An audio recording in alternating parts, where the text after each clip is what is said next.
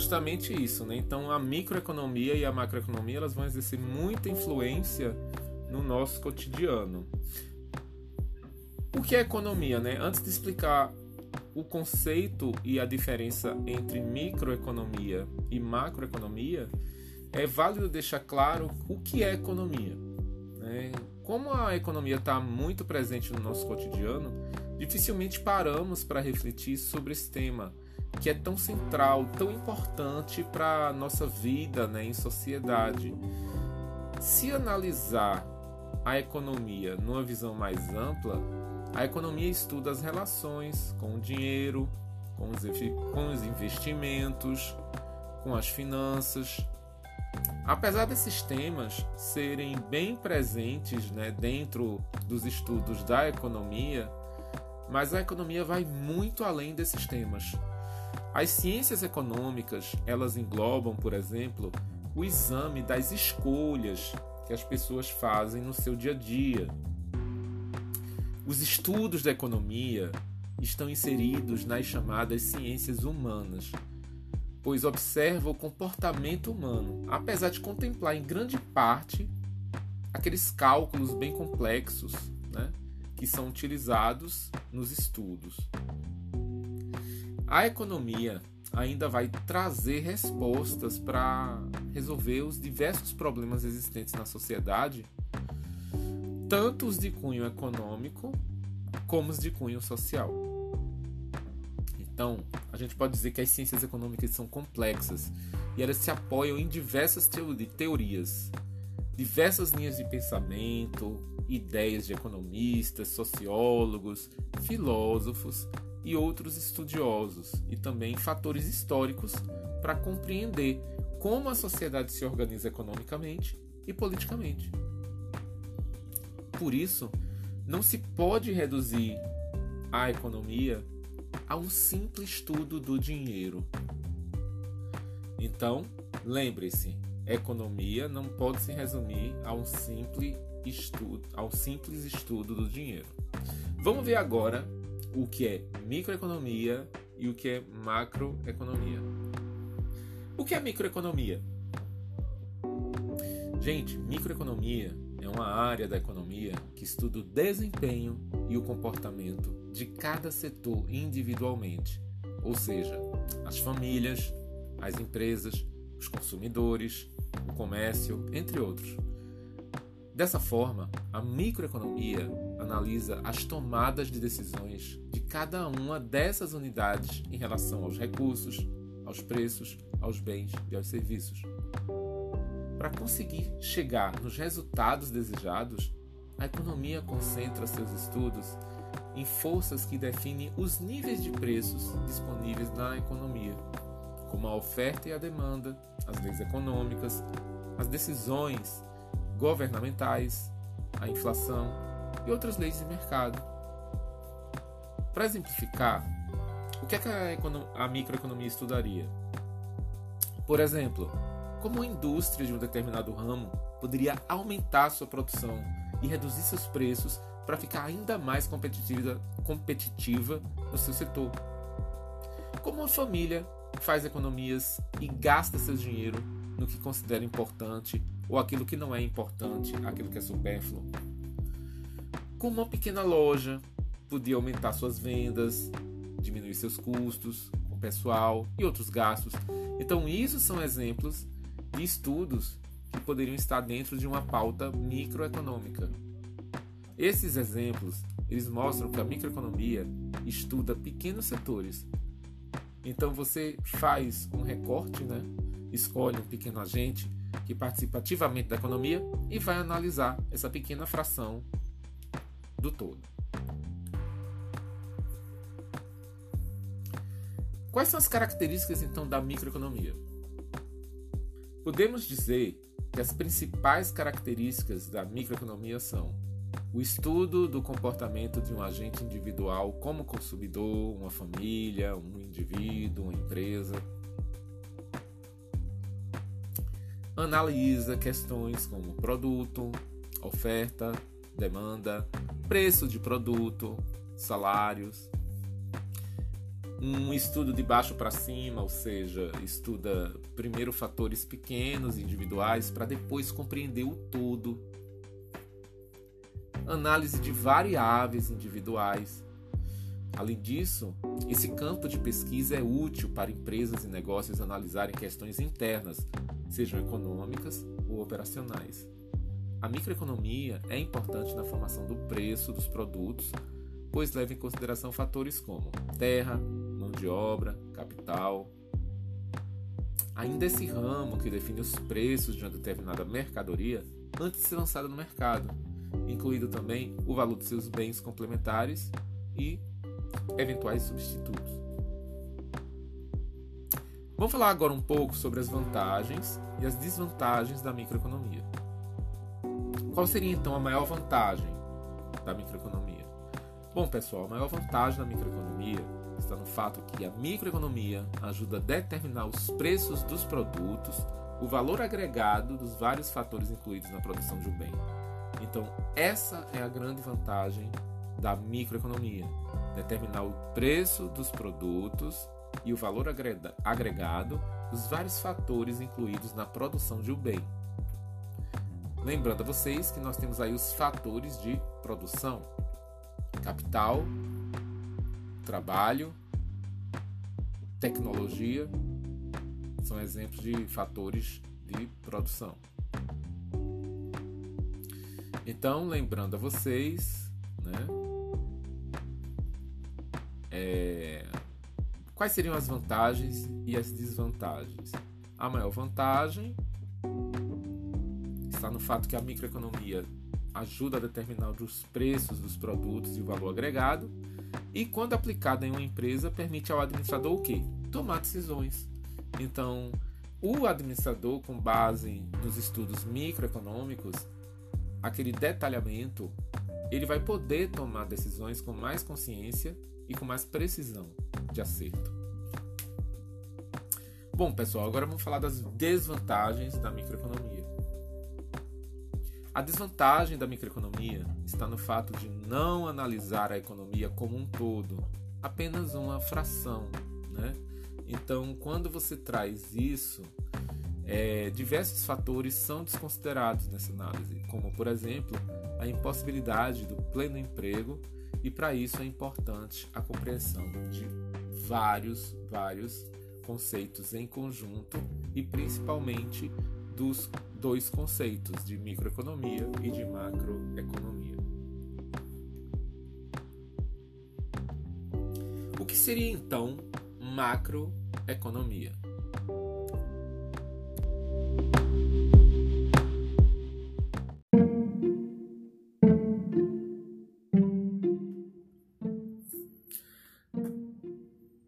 Que é macroeconomia? Então, ao lado da microeconomia, nós temos a macroeconomia. E o que é que a macroeconomia estuda? Bom, pessoal, a macroeconomia ela estuda o comportamento da economia como um todo e não apenas os segmentos ou empresas individuais, que seria o objeto de estudo da microeconomia. Assim, pode ser consideração, pode ser levado em consideração a economia de uma região, de um país inteiro ou de vários países em conjunto, tendo a possibilidade de ampliar para a esfera internacional. A macroeconomia inclui diversas variáveis importantes da economia, como pobreza, desigualdade, desemprego, preço, PIB, né, que é o produto interno bruto, importações, exportações, globalização, política monetária, questões sociais, questões políticas, questões econômicas. Exemplificando, a macroeconomia estudaria como a redução da exportação de um produto pode afetar o capital de um país, o quanto o produto interno bruto sofreria com o aumento da taxa de desemprego quanto uma nação perde em capital no total de mortes e invalidez por acidentes de trânsito, quanto a nação perde em capital diante de uma pandemia. Então, A macroeconomia estudaria isso. A macroeconomia, então, ela é mais abrangente e ela inclui fatores econômicos indispensáveis para a análise econômica de qualquer região. Vamos agora falar sobre as características da macroeconomia. Como visto, a macroeconomia ela estuda o comportamento da economia como um todo, podendo abranger somente a economia nacional, como também a economia internacional. As principais características desse campo de estudo são análise das variáveis econômicas agregadas, como o PIB, porcentagem do desemprego, entre outros. Lida com questões abrangentes como renda nacional, distribuição de renda, PIB, distribuição de riquezas, nível de empregabilidade. Também temos uma análise que vem de cima para baixo, diferentemente da microeconomia que é de baixo para cima. E na macroeconomia, essa análise de cima para baixo seria mais ou menos assim: primeiro tentar entender a situação do todo, para depois analisar o individual. Então ela faz justamente o contrário da microeconomia. A macroeconomia ela é útil para manter o nível geral dos preços dos produtos e serviços. As análises macroeconômicas elas são importantes para entender a questão econômica de um país como um todo, do mercado internacional, das questões ambientais e problemas externos. Ainda é essencial para manter a estabilidade no preço dos produtos e busca resolver problemas econômicos como inflação, deflação, estag estagflação, pobreza, desigualdade e desemprego. Só falando né, um pouco sobre essa situação, o Brasil é um país pródigo, né? é, teve por muitos anos o problema da inflação consumindo o poder é, é de compra dos, dos brasileiros. A, econo a macroeconomia também vai ajudar a analisar problemas complexos, gente, como balança de pagamentos, déficits e causas desses déficits, né? o excedente de uma economia, né? Então, olha que legal, pessoal. Você vai poder tomar decisões em relação à política econômica e às finanças públicas com base nesses estudos. Então, isso vai auxiliar bastante os gestores públicos. Nós sabemos que a economia é muito importante para uma nação. Né? Uma economia bem cuidada, ela representa mais impostos, ela representa menos desemprego e ela também é um instrumento de decisão política para a formulação de políticas públicas. Por quê? Porque o gestor ele vai poder, vendo aqueles dados, fazer política apoiada em dados, né, gente? E o que seria política apoiada em dados? Ora, se ele está vendo que o desemprego está muito grande, ele pode liberar o FGTS para um saque, ele pode liberar um auxílio emergencial em caso de pandemia. Então, são muitas decisões, muitas decisões que podem ser tomadas pelo gestor público diante desses cenários, né? Então, vocês ouviram aí um termo chamado estagflação. Estagflação é um termo utilizado quando nós temos aí o aumento da taxa de desemprego contribuindo com inflação, tá? E o que é inflação? É o aumento contínuo de preços. E o que é deflação? É a queda dos preços, tá bom? Não esqueçam que vocês aprenderam hoje mais três termos legais aí para vocês: inflação. Ok. A inflação é o aumento contínuo de preços. A deflação é a queda de preços. E a estagflação é um fenômeno, né, que, digamos assim, é como se fosse uma, uma espécie de estagnação. Só que é uma a estagflação é o aumento da taxa de desemprego combinado com a inflação. Chama-se estagflação. Desemprego mais inflação igual a estagflação. Alguma dúvida, alguma pergunta? Bom, pessoal, então, por outro lado, o contraponto da macroeconomia está no fato do ramo analisar somente as variáveis, as variáveis agregadas que envolvem o todo. Então, olhando por, pelo lado, comparando a macroeconomia com a microeconomia, a gente vê aí ó, que é uma certa desvantagem, por quê? Porque você vai deixar de ver as questões individuais. Assim, fica evidente a necessidade de conhecer ambos os campos de estudo. Porque se você vê só o estudo microeconômico, você vai ver só a fração. Se você vê o, macro, o macroeconômico, você vai ver o todo. E o ideal é que você consiga ver o todo e consiga ver a fração. Microeconomia e macroeconomia. Então, qual é mais importante? Pessoal, não há um grau de importância maior quando falamos de microeconomia e macroeconomia. Tanto uma quanto a outra são essenciais para entender o comportamento humano na sociedade e a tomada de decisões em relação a tudo que está associado com a economia.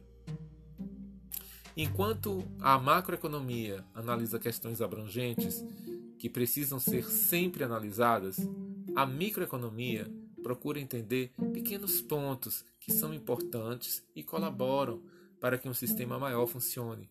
Por isso é fundamental ter profissionais especialistas nos dois campos de estudo. Ainda vale destacar que existem diferenças marcantes entre a microeconomia e a macroeconomia.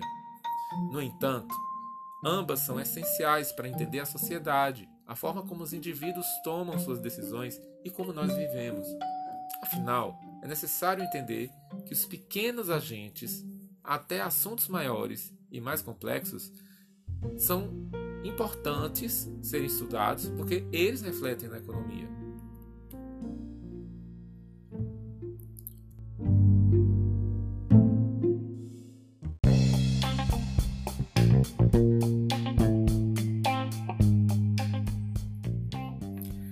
Teoria econômica Adam Smith. Então, a teoria econômica de Adam Smith, ela foi desenvolvida no século XVIII foi uma das mais importantes para a formação do que conhecemos hoje como ciência econômica.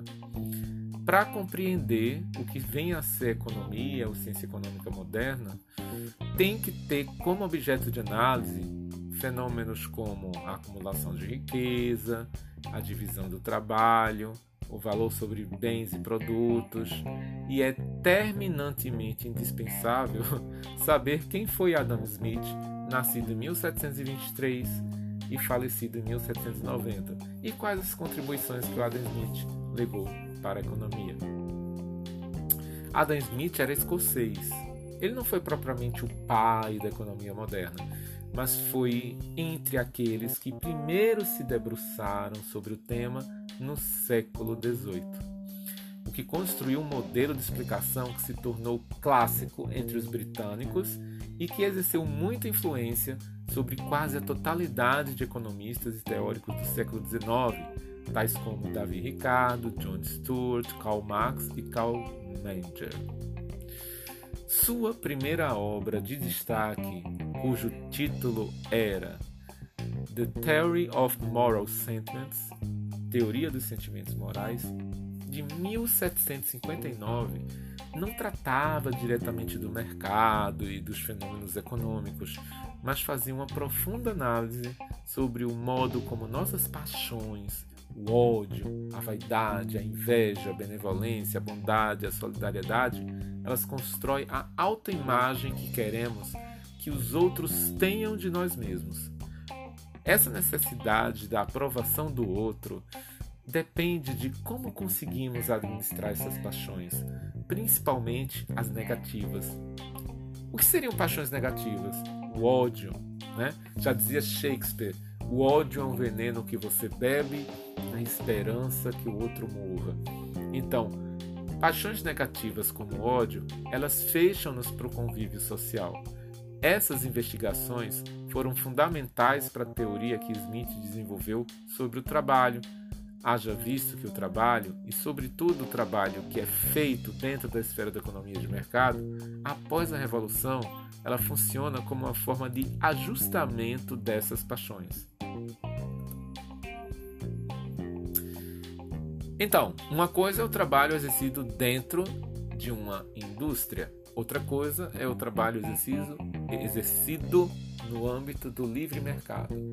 Segundo Smith, harmoniza os interesses dos indivíduos, sejam esses indivíduos bondosos e benevolentes, sejam egoístas ou destemperados, em sua obra principal, né, a Inquiry into the Nature and Cases of the Health of Nations, uma investigação sobre a natureza e as causas da riqueza das nações, de 1776, Smith dizia não é da benevolência do açougueiro, do cervejeiro ou do padeiro que esperamos o nosso jantar, mas da consideração que eles têm por seus próprios interesses. Nós nos dirigimos não ao seu humanitarismo, mas à sua autoestima. E nunca lhes falamos de nossas próprias necessidades, mas dos benefícios que eles poderão obter. Olha só o que ele está falando ele está falando que o ser humano ele busca riqueza. Né? Então não é necessário que sejamos necessariamente virtuosos em nossas ações dentro da esfera de mercado, visto que para Smith a satisfação da procura, né, da demanda dos consumidores, dos outros, ela, ela está implícita na ação em prol de si mesmo. Então, os consumidores são movidos por desejos e aqueles que vendem, eles são movidos pelo lucro. Vamos dizer que essa é a tese expressa pela metáfora da mão invisível, que também traz a ideia da autorregulação do mercado, bem como do paradigma da política liberal. As investigações de Smith também se estenderam para outros âmbitos, como o processo da acumulação de capital a partir do excedente produzido e do investimento que se faz com esse excedente, que é a motriz do sistema da economia de mercado. Smith conseguiu fazer exposições satisfatórias sobre esse processo e outros, como o da definição de valor sobre o produto e a diferença entre é, valor de uso e valor de troca, os juros, a questão da estipulação do salário e a relação entre empregador e empregado. Reflexões que foram analisadas criticamente por outros autores posteriormente, como Karl Marx, etc. Smith também se caracterizou por sua dura crítica ao sistema mercantilista, crítica que também foi feita pelos fisiocratas franceses, e ao sistema de governo que o acompanhava, no caso, o absolutismo, que tornava o Estado superdotado de mecanismos de interferência na economia, mas também até mesmo na vida das pessoas. Então, o Estado superdotado de mecanismos interferia onde? No mercado e na vida das pessoas. Então, pessoal, essa ideia né, de consumo, né, as pessoas precisam consumir não apenas para suas necessidades básicas, mas também para sua autoestima.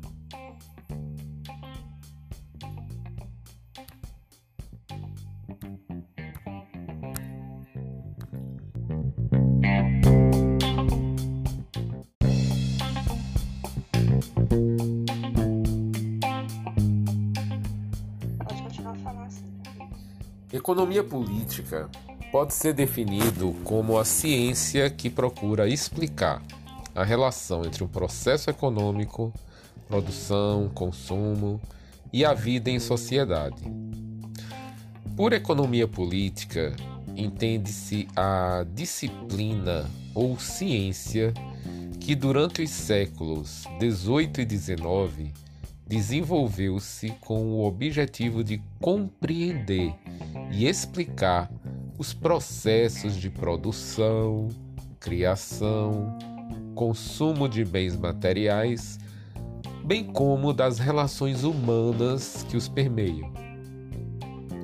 Isso implica a análise de realidades, como a divisão social do trabalho, o direito à propriedade privada, a dinâmica do mercado, o advento da Revolução Industrial, entre outros temas.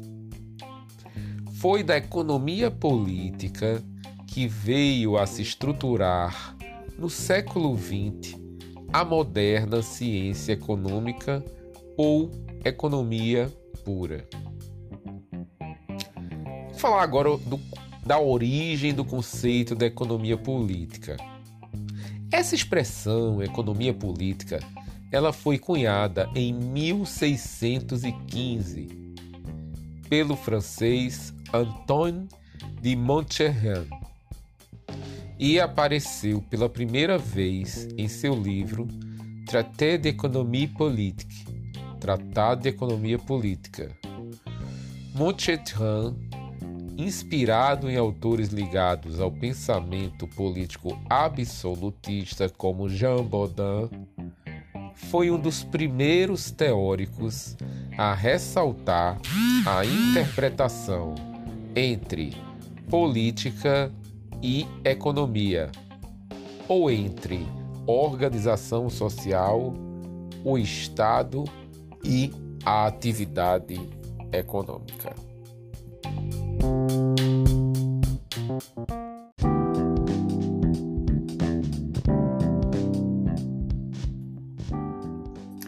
Economia política e suas ramificações. Ainda no século XVII, autores como o britânico John Locke deram prosseguimento às reflexões sobre essa interação entre a atividade econômica e a política. Desde um ponto de vista filosófico, procurando definir o caráter natural do direito à vida, à liberdade e à propriedade, até o papel que o Estado desempenharia. E qual seria o papel que o Estado desempenharia? Proteger tais direitos. Locke foi sucedido pela tradição dos chamados economistas clássicos, ou os clássicos do liberalismo britânico dos séculos 18 e 19. Adam Smith com seu famoso A Riqueza das Nações, figura entre os principais. Outros nomes importantes são os de Davi Ricardo, Thomas Malthus e Turgot. Como ressaltam os autores Marcelo Braz e José Paulo Neto, os clássicos da economia política. não desejavam, com seus estudos, constituir simplesmente uma disciplina científica entre outras. Eles almejavam compreender o modo de funcionamento da sociedade que estava nascendo das entranhas do mundo feudal. Por isso, nas suas mãos, a economia política se erguia como fundante de uma teoria social um elemento articulado de ideias que buscava oferecer uma visão do conjunto da vida social. E mais, os clássicos não se colocavam como cientistas puros, mas tinham claros objetivos de intervenção política e social. Entre os principais revisores desses clássicos da economia política estão nomes como do liberal John Stuart Mill, Karl Marx, fundador do socialismo científico, o anarquista Pierre Joseph Proudhon e o teórico austríaco da utilidade marginal ou da teoria da subjetividade do valor, Karl Menger. A despeito das divergências teóricas, todos esses autores estiveram envoltos em problemas como o valor a que se atribui a determinada mercadoria e a relação deste valor com o preço da mercadoria e com o trabalho empregado para que ela chegue ao estágio de produto. Esse tipo de problemática pode ser mais bem entendida quando começamos a fazer perguntas sobre coisas do nosso cotidiano como? Por que uma mercadoria, como um telefone celular, é mais cara que outra, como um chiclete, por exemplo? Por que o preço de um livro velho autografado pelo autor é mais caro que um exemplar novo do mesmo livro, mas sem o autógrafo? Tudo isso está relacionado com a teoria do valor um dos pilares da economia política.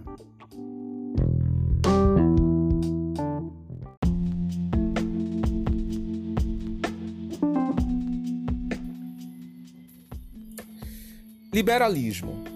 O liberalismo vê no Estado uma instituição racional capaz de preservar os princípios de igualdade do homem. Com o advento das transformações que o sistema capitalista causou nas sociedades ocidentais entre os séculos 18 e 19, observamos nesse período a proeminência de uma série de teorias que buscavam dar sentido a tais mudanças. O liberalismo surgiu nos finais do século 17, nos anos finais do século 17, como um sistema de pensamento que viria a justificar a ordem burguesa de seu tempo e, ao mesmo tempo, lançar as bases que constrói o mundo contemporâneo. O pensamento liberal parte de uma concepção inicial, onde os homens são definidos enquanto seres livres e de igual capacidade. Tal pressuposto que os homens são definidos como seres livres e de igual capacidade se baseia na ideia de que a capacidade de pensar racionalmente é um instrumento nato de qualquer homem. Mediante esse princípio de igualdade, os homens teceriam suas relações a partir da criação de instituições que regulassem a busca de seus interesses. Assim, os liberalistas veem no Estado uma instituição de origem racional que conseguiria preservar os princípios de igualdade do homem. Segundo Locke, um dos fundadores do pensamento liberal, a falta de recursos para a sobrevivência seria a mais importante questão que colocaria em risco a convivência harmônica entre os homens. A sobrevivência, sendo uma questão primordial na relação do homem e o mundo exterior, seria possível na medida em que o trabalho proporcionasse o seu sustento e assim no momento que o homem adquirisse algo por meio do trabalho, as riquezas trazidas alcançadas pelo seu esforço seriam de sua propriedade. Estendendo essas concepções para o campo econômico, o pensamento liberal, principalmente em Adam Smith, pregou uma ideia de que a conservação das liberdades é primordial para o bom funcionamento da economia. Assim, a livre concorrência de mercado, a quebra dos monopólios e o fim das áreas de exploração colonial seriam pontos importantes para o desenvolvimento saudável da economia. Focado em tais princípios, o liberalismo se desenvolveu de modo a responder e dar continuidade às configurações do sistema capitalista. Mesmo contando com forte oposição ideológica, não podemos limitar a compreensão dessa corrente de pensamento como simples meio de justificativa à ordem burguesa, mas como um sistema de pensamento que buscou responder, dialogar com as questões de seu tempo.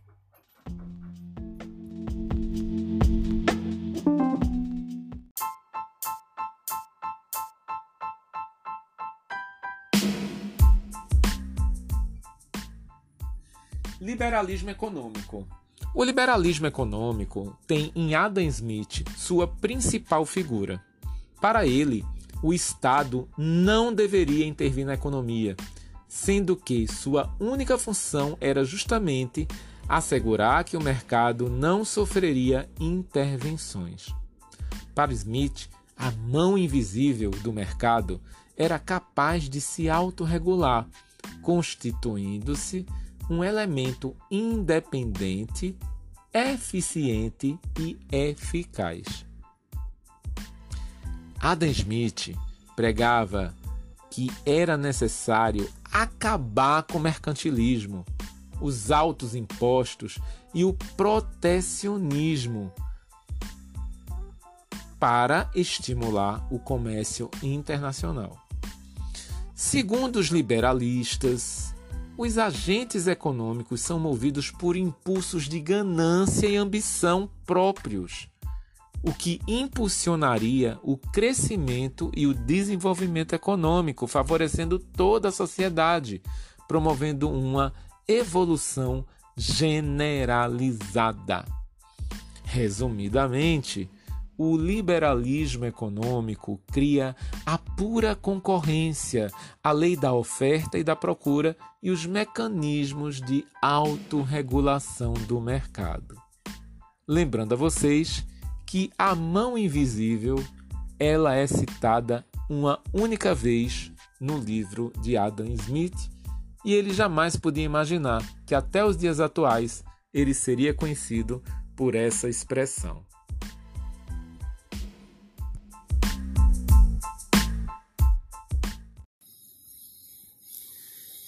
Keynesianismo. O keynesianismo, também chamado de escola ou teoria keynesiana, é uma doutrina político-econômica oposta ao liberalismo.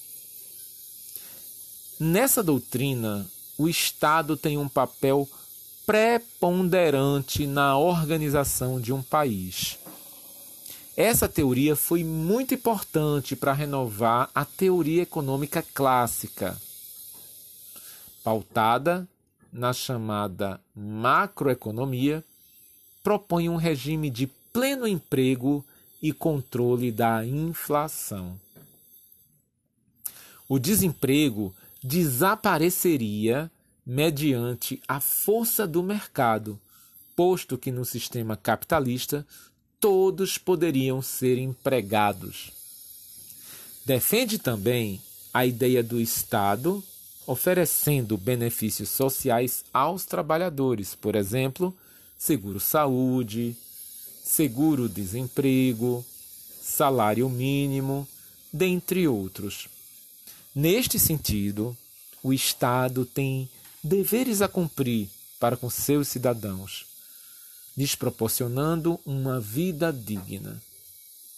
Essa teoria levou ao surgimento do conceito de bem-estar social. O keynesianismo teve início no século XX e recebe esse nome em homenagem ao economista britânico John Maynard Keynes, nascido em 1883 e falecido em 1946. Keynes expôs sua teoria econômica na obra Teoria Geral do Emprego, do Juro e da Moeda, publicada em 1936. A teoria keynesiana desculpe, a teoria keynesiana surge num momento em que o sistema capitalista e liberal apresentou diversas crises. Após a Segunda Guerra Mundial, esse modelo econômico foi utilizado em alguns países que almejavam a melhoria da economia. Como exemplo, temos o governo do estadunidense Frank Roosevelt, que propôs o New Deal na década de 30. O objetivo era acabar com a crise de 1929, chamada a Grande Depressão, a qual assolou o país, com a quebra de diversas empresas e um aumento absurdo da taxa de suicídio. No entanto, 20 anos depois da Segunda Guerra, o aumento das desigualdades, da inflação e do desemprego fez com que a teoria keynesiana sofresse diversas críticas. As principais características do keynesianismo são oposição aos ideais liberais e neoliberais, protecionismo e equilíbrio econômico, investimento de capital do governo, redução da taxa de juros, equilíbrio entre a demanda e a produção, intervenção estatal na economia, garantia do pleno emprego, benefícios sociais, macroeconomia.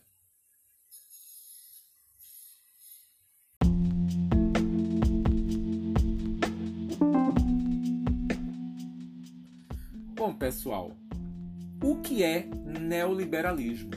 O neoliberalismo é a tendência atualmente dominante na ordem econômica internacional, com a defesa do Estado mínimo. O neoliberalismo é a doutrina socioeconômica que retoma os antigos ideais do liberalismo clássico ao preconizar a mínima intervenção do Estado na economia, através de sua retirada do mercado, que, em tese, autorregula-se-ia e regularia também a ordem econômica. Sua implantação pelos governos de vários países iniciou-se na década de 70 como principal resposta à crise do petróleo. Os neoliberais combatem principalmente a política do Estado de bem-estar social, um dos preceitos básicos da social-democracia e um dos instrumentos utilizados pelos keynesianismo para combater a crise econômica iniciada em 1929. No neoliberalismo, apregoava-se uma coisa diferente do que era apregoado pelo keynesianismo. Nós temos aqui situações, uma política com máxima intervenção do Estado, fortalecimento de leis trabalhistas, aumento do mercado consumidor, o que contribuía para o escoamento das produções fabris. Essa política que eu acabei de falar foi aquela que foi iniciada em 1929. A crítica direcionada pelo neoliberalismo a esse sistema é de que o Estado forte é oneroso e limita as ações comerciais, prejudicando aquilo que chamam de liberdade econômica. Além disso, a elevação dos salários e o conse consequentemente fortalecimento das organizações sindicais são vistos como ameaças à economia, pois tendem a aumentar os custos com mão de obra e elevar os índices de inflação.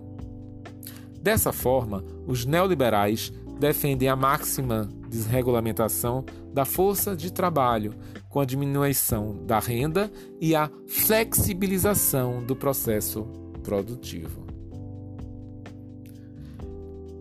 Keynesianismo, liberalismo e neoliberalismo, eles têm algumas relações.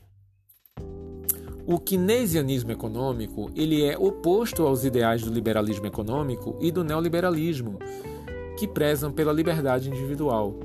Assim, o liberalismo, tendo sido criado esse termo pelo Adam Smith, é baseado em ideias democráticas, onde o cidadão tem direito a voto, à liberdade individual, individual, social, econômica, política, religiosa, etc., mediante um regime de livre mercado.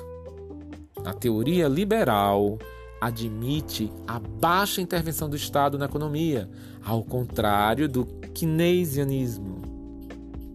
Do keynesianismo. Nesta, a economia é autorregulada e defende-se a ideia de intervenção estatal.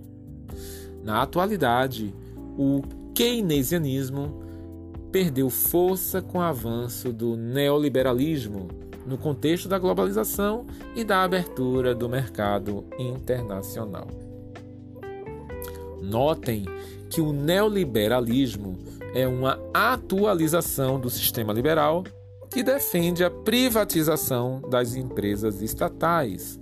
Além disso, defende a abertura econômica mediante a livre circulação de capitais internacionais.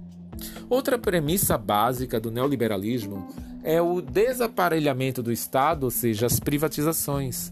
Nesse contexto, defende-se que o Estado é um péssimo gestor e que somente atrapalha o bom andamento das leis do mercado, que seria gerido por aquela famosa mão invisível, anteriormente defendida pelo liberalismo clássico, e que funcionaria pela lei da oferta e da procura muito bem e traria aí, ó, grandes benefícios para a livre concorrência.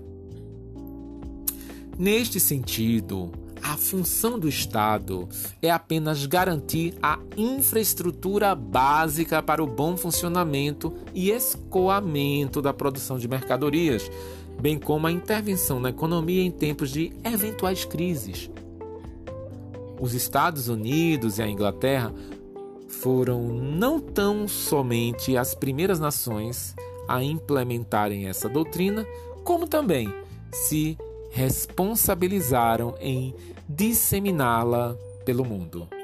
Em alguns casos, como no Chile, ela foi imposta à força por meio do fortalecimento de um regime ditatorial local.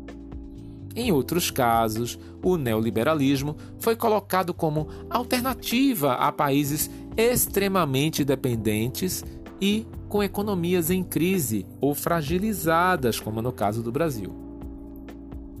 Falando do Brasil, nos anos 90 foram marcantes para o que nós chamamos de implementação do neoliberalismo, através da privatização da maioria das estatais então existentes, com destaque a Vale do Rio Doce, a Telebrás e a Embratel. Além de se comportar como uma corrente econômica, o neoliberalismo age também como um padrão social de comportamento. Sua implantação em associação ao regime toyotista de acumulação flexível preconiza a individualização do comportamento, sobretudo no campo profissional, o que é amplamente difundido pelas concepções do empreendedorismo. Por esse motivo, o neoliberalismo é alvo de constantes críticas, sobretudo pelo processo de desregulamentação da força de trabalho e pelo enfraquecimento ou aparelhamento das forças sindicais, o que se traduziu em uma diminuição gradativa dos direitos trabalhistas e no padrão médio de vida da classe trabalhadora em todo o mundo. O exemplo mais evidente dessa lógica, sem dúvida, são os chamados tigres asiáticos, países extremamente industrializados, mas com mão de obra extremamente barata, fruto da ausência de leis trabalhistas. Os trabalhadores, por exemplo, praticamente não contam com férias e os benefícios são limitados Tudo isso para atrair as empresas estrangeiras e assegurar os seus respectivos lucros. Apesar da recente crise econômica iniciada desde 2008, que afetou sobretudo a União Europeia, o neoliberalismo é o principal sistema econômico da atualidade, sendo adotado pela maioria das economias nacionais atuais.